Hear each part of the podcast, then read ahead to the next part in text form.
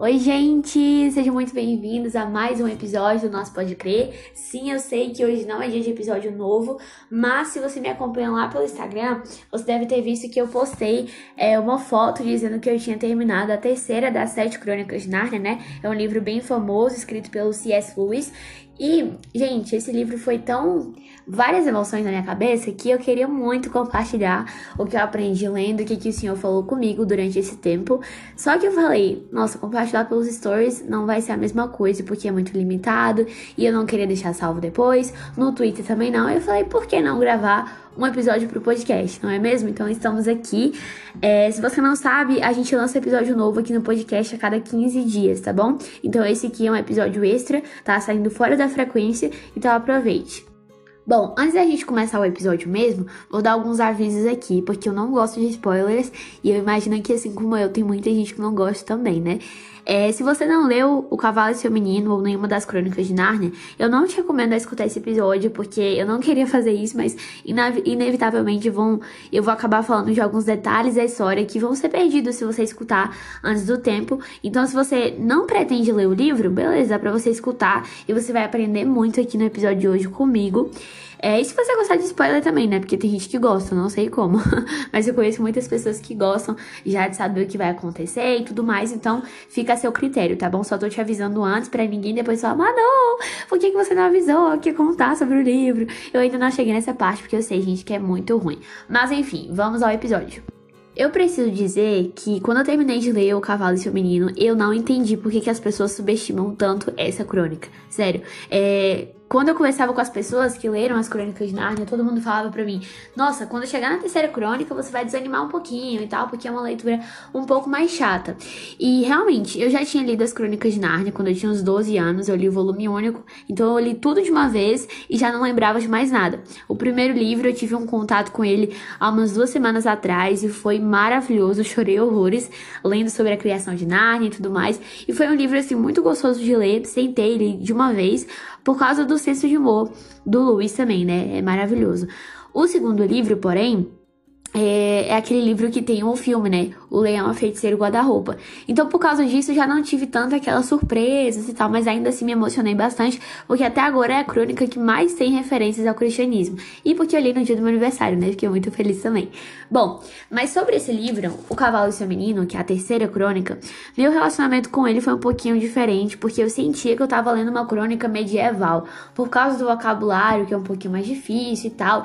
E é, é diferente dos outros, porque nos outros você tem toda aquela questão de magia, assim, sabe? Parece que você realmente tá lendo um conto de fadas. E esse aqui não, por algum motivo, eu senti como se eu estivesse lendo uma, uma ficção mais real, sabe? É, o, o estilo literário me lembrou muito uma, um conto medieval, algumas coisas assim me lembraram algumas. É, eu não sei falar, alguns aspectos culturais do Oriente Médio e tudo mais. Então não teve tanta aquela questão de fantasia nesse livro, sabe? E quando eu postei esse story hoje, falando que eu amei esse livro e tudo mais, que eu fui muito tocada, principalmente da metade pro final, né? Porque no começo eu tive um pouquinho de dificuldade para ler, justamente por causa dessa questão do vocabulário, achei um pouquinho chato e tudo mais. Muitas pessoas, tanto no Twitter como no Instagram, falaram pra mim, Manu, eu tô com esse livro na estante, comecei a ler super empolgada por causa das outras crônicas e não consegui ler, não consegui terminar, achei muito chato, parei na metade. E os que conseguiram acharam assim, sabe, muito mediano se for comprar, comparar com as outras é, crônicas. E foi por isso que eu decidi fazer esse episódio, para desmistificar um pouquinho desse preconceito que a gente possa ter com essa crônica, porque ela é muito especial e agora tem um, um espaço assim gigante no meu coração. Outro aviso que eu queria deixar é que se você discordar de qualquer coisa que eu falar aqui ou tiver absorvido alguma coisa a mais na leitura do livro, pode me chamar lá no meu Instagram, é, porque por lá minha DM é liberada pra gente poder conversar, trocar ideia, porque eu amo esse tipo de comunicação, gente, de verdade. Eu acho que eu até falei aqui em um episódio que eu não esperava isso do podcast, de verdade. Não esperava conhecer tanta gente legal e ter tanta conversa bacana através do podcast, porque é uma plataforma indireta, né? Você não pode comentar e tudo mais. Mas quando vocês compartilham lá pelos stories, eu consigo ver, né? O que, que vocês acharam de cada episódio, conversar com vocês pelo direct. Enfim, tem sido uma experiência maravilhosa. Eu espero que com esse livro não seja diferente, tá bom? Não tenha vergonha, não se acanhe. eu sei que eu converso demais, mas eu sou gente boa às vezes, tá bom? Então tenha liberdade liberdade para falar comigo sobre o que você quiser acerca de O Cavalo e Seu Menino. Mas é o seguinte, já fiquei cinco minutos aqui tagarelando, né? Sem chegar ao, direto ao ponto. Eu vou resumir aqui a história para quem já leu e não lembra muito bem, ou para quem não leu ainda e vai se arriscar a escutar esse episódio. Bom, a história desse livro é mais ou menos assim: ela narra a história de duas crianças é, que estão fugindo em dois cavalos falantes. Uma delas é a Shasta, é um menino que vive em uma aldeia de pescadores e ele vive como se fosse empregado do seu pai adotivo. E desde o começo, ele é um personagem muito cativante, porque ele tem um senso de paternidade imenso dentro dele, sabe? Na página 19 ele fica. Eu marquei aqui as páginas que eu acho é, pertinente falar. E até uma dica para você: quando você estiver lendo Crônicas de Nárnia, lê com um marcadorzinho de texto, ou então, sabe, dobra. Eu não sei se você tem pena de fazer isso, porque tem gente que tem pena, né, de fazer isso com os livros. Eu gosto de dobrar as páginas que tem referências ao cristianismo, marcar os parágrafos que fizeram sentido para mim. Enfim, é legal para você poder olhar e lembrar depois. Mas como eu ia dizendo, na página 19, o Shasta ele fica pensando em como seria sua vida se ele fosse adotado verdadeiramente como filho. E isso me tocou muito, porque ele era adotado, mas ele não sentia filho, sabe? Ele não sentia que ele tinha um pai. Em outras páginas até, o Luiz fala que ele já estava tão acostumado a levar pancadas do seu próprio pai adotivo que ele já não se importava com a dor, já não fazia diferença para ele. E isso é muito triste, isso faz com que a gente tenha uma ideia ainda mais é, sensível a respeito do personagem em toda a história. Diante disso, diante de todo esse contexto, né, triste e tudo mais, em determinada situação, eu não vou ser muito específica aqui, né, pra não estragar a história, mas em uma determinada situação, o personagem decide aderir ao plano de Bri, que é um cavalo falante que ele conhece, um cavalo narniano, a propósito, de fugir para o norte. A questão é que para poder chegar a esse destino, né, que eles desejam, eles têm que passar por uma cidade chamada Tashban, onde o Tisrock, que é um tirano, ele se intitula Deus, é um governante muito mau, mas que se intitula Deus, e por causa dessa maneira que ele é tratado, o governo dele é totalmente autoritário, sabe? Ele vive ali e no meio do caminho, passando por essa cidade, o cavalo e o seu menino conhecem Araves e a sua égua falante. Bom, eu falei árabes, mas eu não sei se é árabes ou aravis. Árabes, não sei, mas enquanto eu tava lendo, eu li assim, árabes. Acho mais chique. a questão é aqui, né? Vamos voltar aqui ao foco, porque eu sempre me perco. O livro gira em torno desses quatro viajantes que se unem nessa jornada é, de Tashban até a terra onde os animais falam, né? Nárnia. Como eu destaquei, esse detalhe de que o cavalo é narniano é muito importante para certos detalhes da história. E aqui que já começa uma das observações que eu achei mais, assim, pontual do Luiz ter feito. É, um deles, lá no, nos primeiros capítulos, é, porque os calormanos, é, habitantes da Carlomânia, né, lugar onde Chassa morava, eles tinham o costume de pedir que o Tisroc, que era esse governador, né, esse tirano, vivesse para sempre, toda vez que eles falavam o seu nome. Mas Bri não, porque ele era o cavalo narniano e tudo mais, e isso deixa o, o Shasta encucado, né, ele fica pensando, por que você não fala que ele viva para sempre? Até marquei aqui a página para ler para vocês. Por favor, interrompeu Shasta, por que você não disse que ele viva para sempre? E por quê? replicou o cavalo. Fique sabendo que eu sou um narniano livre. Por que eu iria usar a linguagem de escravo? Não quero que ele viva, e muito menos para sempre. Está na cara que você também é um homem livre do norte. E isso é muito interessante porque se você para para observar, a partir desse momento, na história, o Shasta ele já não usa mais esse vocabulário de escravo. Ele, sem perceber, começa a se comportar como se ele fosse mesmo um narniano livre, como o Bri sugeriu.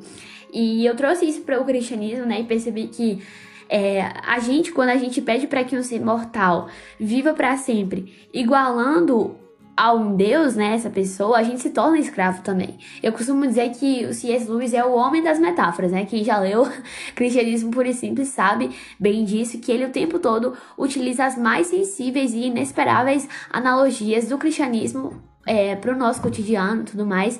E essa é uma dica muito valiosa para quem for ler as Crônicas de Nárnia ou qualquer outra obra do Lewis. Você não pode ler com olhos desatentos, porque ele sempre vai estar tá trazendo uma analogia ou outra e você perde muita coisa se você não estiver atento, sabe? Essas analogias ao cristianismo vão estar sempre presentes o tempo todo, mesmo que você não perceba, porque esse foi o objetivo de Lewis, sabe? Eu não sei se todo mundo que está escutando sabe qual é o, o background da o contexto, né, das Crônicas de Nárnia mas era basicamente uma obra para crianças que retratassem o cristianismo e tudo mais de uma maneira simples e direta. Então, esse era é, o objetivo do Luiz. Mas mudando de assunto, como eu tava falando no começo do episódio, essa foi uma crônica diferente das outras, porque por ela não ter tanta fantasia assim no contexto, na cidade que os personagens estão inseridos, parece que já não é mais aquela coisa narniana, assim, sabe? É, da segunda metade para o final que a gente percebe disso, mesmo assim a batalha é bem. É, como eu poderia dizer, a batalha é bem comum mesmo, sabe? Não tem aquele toque de magia que a gente vê, por exemplo, em O Leão, a Feiticeira Guarda-Roupa. E até a forma com que Aslan é representado na história e a forma com que ele se relaciona com os personagens é diferente. Eu senti uma soberania maior nele, mas a gente vai falar mais sobre isso é, daqui pra frente. Mas desde o começo, uma coisa que me chamou a atenção foi a relação entre Shasta e Aravis, que é a, a moça, né? A menina que viaja com ele. Porque inicialmente eles não se dão muito bem. A menina, ela é nobre, né? E ela julga ser superior ao menino, que tá com roupas de escravo. Ele tem uma atitude, assim, de maltrapilho e tal. A postura dele é, é de se colocar como inferior por conta da, da forma com que ele viveu sua vida inteira, né? Sendo maltratado pelo próprio pai adotivo.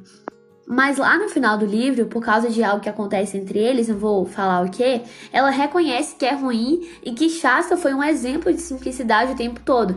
Enquanto eu lia, eu me emocionei muito pensando nisso, com a natureza desse garoto, sabe? Porque, como eu disse, ele foi uma pessoa que sofreu muito a vida inteira, que teve uma, uma vida muito difícil, e ainda assim você percebe que durante toda a história, ele é alguém que não julgava as pessoas pela aparência, alguém puro, apesar de tudo que ele passou nas mãos do, do pescador. E e eu acredito que, que Luiz foi muito intencional, sabe? Escrevendo Chassa dessa forma, porque mostrando como deve ser o comportamento do verdadeiro cristão, de não retribuir com a mesma moeda, de dar outra face. Enfim, eu achei interessante pontuar isso aqui, porque a forma com que o personagem principal é retratado faz toda a diferença, sabe? Em qualquer história. E eu acredito que o, o Luiz foi muito intencional fazendo isso.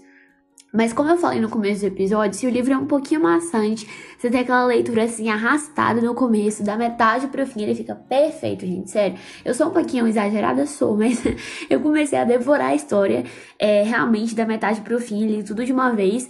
É a partir do momento que Shasta se encontra com Aslan. Nossa, essa parte foi tudo para mim. Ou melhor, quando Aslan se encontra com Shasta, né? Quando Aslan o encontrou. Eu não sei se vocês têm isso também, quando vocês estão lendo Narnia, mas eu fico muito expectativa para que Aslan apareça logo. Tipo assim, sei lá, tá nas 20 primeiras páginas do livro, eu já tô, gente, vai ser ele, vai ser ele a qualquer figura singular e excêntrica que apareça, eu já penso que é ele e tal, e às vezes nem é, né? Porque ele geralmente aparece no final do livro. Mas enfim, meu Deus, eu falei muito. nem deu tempo de eu respirar porque eu falei demais.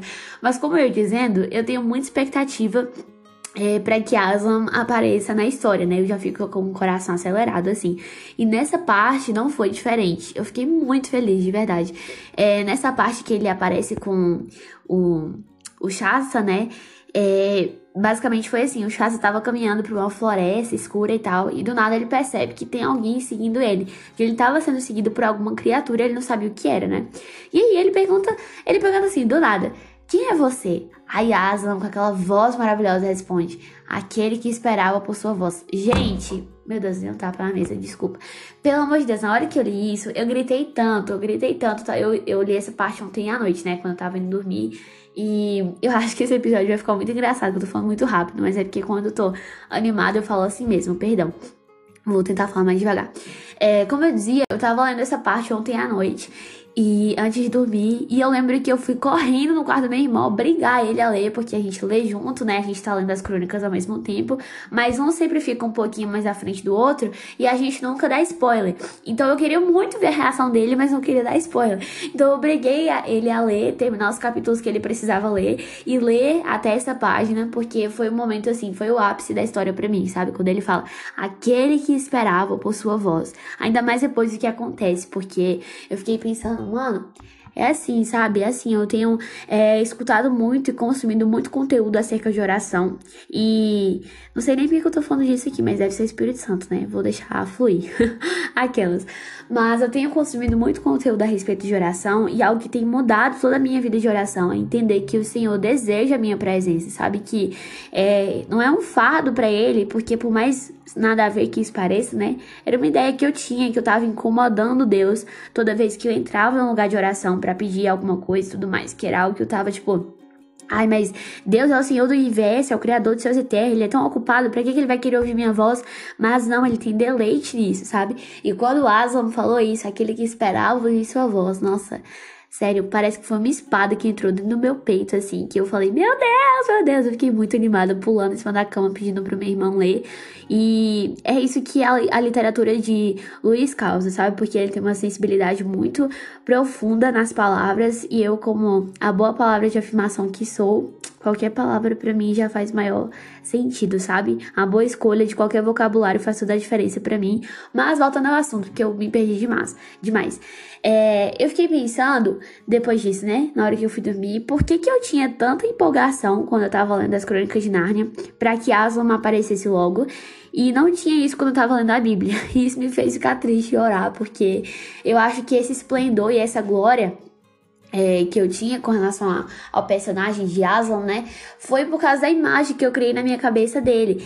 E eu preciso ter isso com relação ao meu leão da tribo de Judá também, sabe? Porque é a voz que controla não só Nárnia, mas o universo inteiro, sabe? E eu preciso ter isso, eu preciso ter essa fome. E hoje eu orei por isso, ontem também e tal. E eu tenho percebido que isso é muito importante, sabe? A gente ler a Bíblia não como se fosse, ai meu Deus, é um livro que eu tenho acesso aqui na minha casa, mas cara, é a palavra de Deus sabe? É tipo, a palavra viva que corta, é, como é que fala? Juntas e medulas, é que separa até as divisões de alma e espírito. E isso é muito poderoso. Isso tem mudado a minha vida, sabe? É essa palavra que tem virado minha vida de cabeça para baixo. E é mais empolgante que qualquer personagem fictício que C.S. Lewis poderia inventar. Mas continuando falando sobre essa cena, nessa cena Shasta se sente à vontade, mesmo sem ver, porque ele ainda tá meio assim, né? Meu Deus, tem uma criatura aqui que eu não tô enxergando, falando comigo por causa do escuro e tal. Ele se sente à vontade o suficiente para contar a sua triste trajetória de vida, né? Ele contou que ele jamais conheceu o pai e a mãe, que ele foi criado por um pescador muito severo e apanhava dele. Ele contou como é que ele fugiu, que ele foi perseguido pelos leões, é, pelos perigos da cidade que ele passou, à noite sozinho nos túmulos. Ele contou sobre sobre as férias que uivaram no deserto enquanto ele dormia sozinho. Ele contou sobre o calor e a sede durante a caminhada. Contou sobre o outro leão que surgiu quando eles estavam quase chegando em Nárnia, né? Contou sobre a sua companheira de viagem ferida. Contou como ele, até como ele sentia fome. Eu achei muito engraçado isso, porque ele tava falando assim: Eu sou o cara mais engraçado do mundo. E aí o leão pediu para que ele explicasse, né? Porque que ele se sentia assim e tal, e ele contou tudo isso, ele se sentiu vulnerável o suficiente. E isso fala muito sobre o nosso lugar de oração, em que a gente pode ter é, confiança, liberdade suficiente para despejar tudo que a gente está sentindo diante de Deus, né? E eu não julgo ele porque, diante de uma vida tão solitária e sem perspectiva de mudança, era comum que ele se sentisse um desgraçado mesmo, né? Mas é aí, meu Deus, que rufem os tambores, que veio o melhor diálogo do livro. Eu amei esse. Sério. Aí ele fala assim: vou até ler aqui pra vocês, abrir aqui a página. Não acho que seja um desgraçado, disse a grande voz. Mas não foi falta de sorte ter encontrado tantos leões pelo caminho? Só há um leão, respondeu a voz. Não estou entendendo nada. Havia pelo menos dois naquela noite. Só há um leão, mas tem um pé ligeiro. Como sabe disso? Eu sou o leão. Gente, pelo amor de Deus, sério. Vamos lá. Eu sou o leão. Shasta escancarou a boca e não disse nada. A voz continuou. Fui eu, leão, que o forçou a se encontrar com árabes. Fui eu, leão, que o consolou na casa dos mortos. Fui eu, o leão, que espantou os chacais para que você dormisse. Fui eu, leão, que assustou os cavalos, a fim de que chegassem a tempo de avisar o rei Luna. Fui eu, leão, que o empurrou para a praia, a canoa que você dormia, uma criança quase morta, para que um homem acordado à meia-noite o acolhesse. Gente, sério, Vou até dar uma pausa aqui, ficar quieta sem falar, porque nessa parte eu chorei tanto, mais tanto, mais tanto, porque é nessa parte que Shasta finalmente começa a ligar os pontos e perceber que ele tá falando com alguém realmente importante e não com uma criatura da cabeça dele, sabe? Ele percebe que tudo, absolutamente tudo que lhe aconteceu, até os acontecimentos de sua vida que ele já nem se lembrava mais, né? Esse episódio do sexto mesmo, uma criança que dormia. Ele nem lembrava disso porque ele era só um bebê. Até os acontecimentos que ele já nem se lembrava mais foram obras do leão. Shasta poderia dizer com exatidão, né, como era se sentir sozinho, porque a vida dele foi muito difícil, mas na verdade ele nunca esteve só. É o leão que fez tudo acontecer na vida dele, foi Aslan.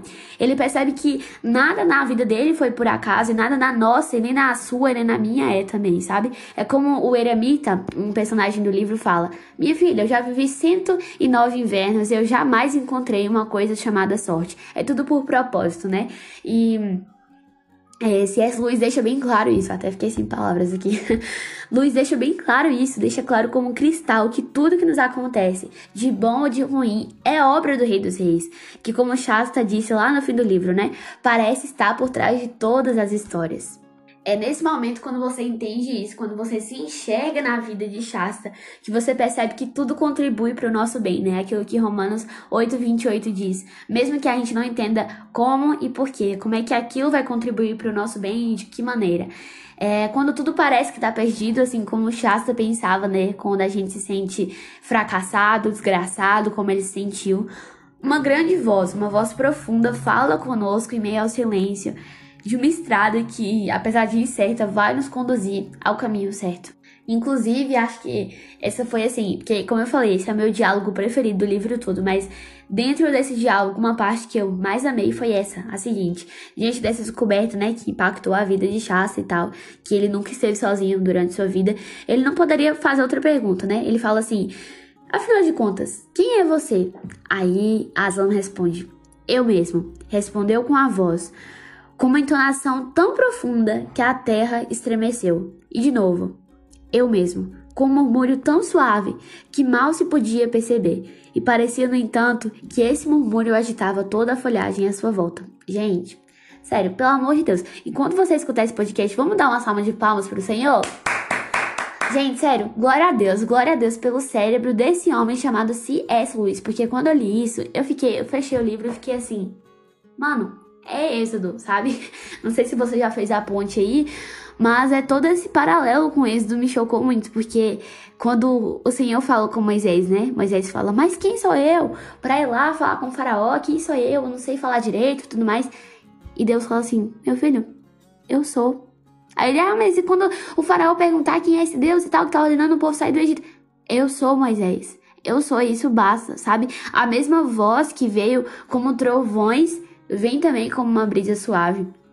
E eu achei que esse diálogo expressou muito bem isso, sabe? Quando fala que essa voz foi tão profunda que abalou a terra, mas ao mesmo tempo tão suave que parece que só abalou a, a folhagem à volta. Meu Deus do céu, me perdoem por esse surto aí, ter batido palma e tudo mais, mas é simplesmente assim, surreal a maneira com que é, Aslan se relaciona com os personagens desse livro, sabe? É por isso que esse livro se tornou tão especial para mim. A sensação que eu tenho é que em todas as crônicas ele sempre se encontra logo com os quebrados e restaura sua dignidade. Por exemplo, quando ele se encontra com o Bri, né, o cavalo, ele estava acabado, o Bri não se sentia apto, a autoestima estava lá, lá no chão, porque ele não se sentia digno de entrar em Nárnia com a cauda cortada.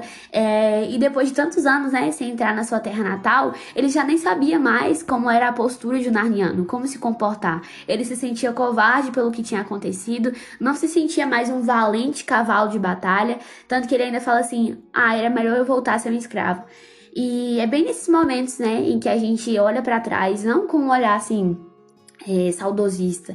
Como se. Mas como se aquele tempo de escravidão fosse o único destino possível pra gente, por causa daquilo que a gente fez de errado. Mas é nessas horas que Aslan chega e mostra o que, que ele tem preparado para nós. E o que ele tem preparado para nós é muito melhor e maior do que qualquer coisa que possa ter acontecido no nosso passado.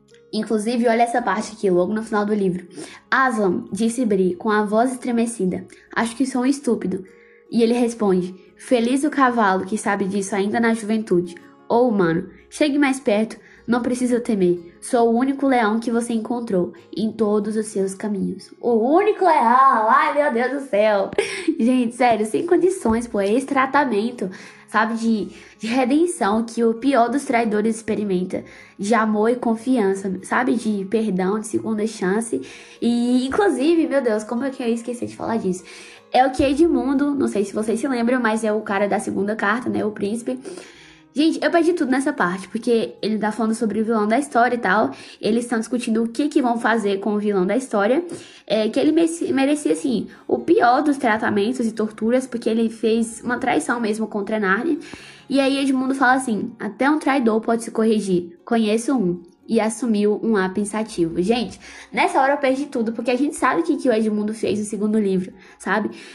Posso falar o que mais depois disso? Aí esse vilão que tava nesse nível de assassino mesmo, Aslan olhou nos olhos, né? É, e declarou para ele: esqueça seu orgulho. O que, que você pode se orgulhar? Esqueça também a sua ira. Quem lhe fez mal? E aceite a compaixão do bondoso rei. Então, se, cara, se Aslan perdoou esse herói, né, que traiu o Narnia de uma maneira tão é, fria e sensível, quem somos nós, né, para que ele não nos perdoe, para que o verdadeiro Aslan não nos atinja com o nosso perdão. Nós já fomos atingidos por esse perdão maravilhoso, esse perdão imerecido. Então é isso, vamos acabar por aqui porque eu já falei demais, quase meia hora, meu Deus. Mas eu fiquei muito feliz que esse episódio tenha te encorajado a voltar a ler, se você largou essa crônica na estante. É, se não, tenha te encorajado a ser mais intencional lendo Lewis, porque, como eu disse, há muito a ser descoberto nas literaturas dele. E é isso, eu amei gravar esse episódio, gente, amei. Me senti conversando com vários amigos aqui, e eu espero que essa seja a sensação de vocês também. Eu já recebi alguns feedbacks falando assim, ai, Manu, eu gosto porque do seu podcast, porque parece que eu tô conversando com um amigo, assim, pelo WhatsApp. E eu fico muito feliz, porque se você for escutar o meu primeiro podcast, aquele de apresentação, apresentação quase não sai, é, era esse meu objetivo, sabe? Gravar uma parada informal mesmo, e que você se sentisse próximo de mim, que a gente estivesse tendo uma conversa edificante, que eu pudesse agregar valor a você, mesmo à distância, ou talvez sem nem te conhecer. Então é isso, gente. Um beijo para vocês. Quem sabe eu não faço isso mais vezes, né? E é isso. É nós. Tchau.